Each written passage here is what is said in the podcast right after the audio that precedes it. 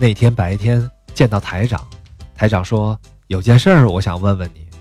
忽然有人高喊台长，远远见到红发碧眼的老外参观团到了。台长说以后再说吧，拽了一把领带就迎了上去。到了晚上，我生出了一百个问题。台长要和我谈什么呢？谈工作，谈生活。哪句话传到台长耳朵里了？哪件事儿让台长察觉了？最近台里正在搞人事调配，你说台长要是让我当广告部主任，我干不干呀？干吧，算不过来账；不干吧，机不可失啊。最后一想，管他三七二十一，先睡个好觉再说。这才进入睡觉的程序。今天用哪套呢？数车吧，数到一万就能睡着。一、二、三、四、五百五十九、五百六。八千八百零六，八千八百零七，九千九百九十一，九千九百九十二。哎，你说台长要和我谈什么呢？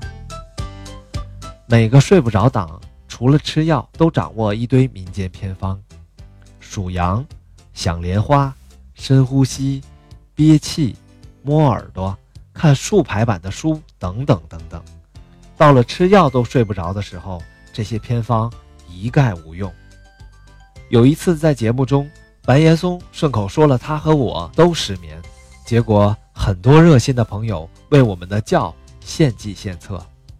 一位原籍河南的朋友说，他小时候睡不着觉，他的奶奶总在山上采一种绿色草本植物给他吃，吃完就呼呼大睡。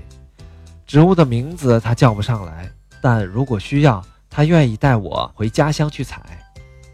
一个可爱的兰州小姑娘说。他有一段睡不着，妈妈把一个苹果和五个果冻放在冰箱里，睡觉前就拿给他吃，这一夜就睡得格外香。一些神医话不多，一捆捆甘草打进包裹寄给我，托人捎话说吃完再寄。这么多素不相识的人关心着我，感动得我心潮澎湃，于是晚上更睡不着了。延边的金虎说能治我的失眠，我兴匆匆赶过去，发现中了圈套。他给我安排了七十二小时的活动日程，根本没安排睡觉。我跟他解释道：睡不着不意味着不困，失眠的意思是说困得已经不变东西了，但就是睡不着。我以前单位的党办主任就常年失眠，最严重时三天三夜不能入睡。我见到他时。他满眼都是血丝，跟我说：“我都快疯了，睡不着也不意味着总睡不着，不然的话，世界上会有一大批困死的人。”在这里，失眠的意思是该睡的时候睡不着，不该睡的时候会即兴发挥。我理发的时候特别困，如果我失眠时有人理发，我会很快进入梦乡。我去音乐厅听室内乐时特困。说出来没人信，我也是早年间考过音乐学校的人，但乐曲一响，我的眼皮就打架。有时候困极了，真想买张交响乐的票去好好睡一觉，想来想去又觉得丢不起这人，只好接着困。我坐车的时候发挥尤其好，多破的车，多颠的路也不妨碍我蜷缩着进入梦乡。有一年上丝绸之路采访。在车上睡得香喷喷的，同行的傅成立说：“这小子老在办公室说自己失眠，谁信呢？”颠簸了数个小时，到了嘉峪关的高级宾馆。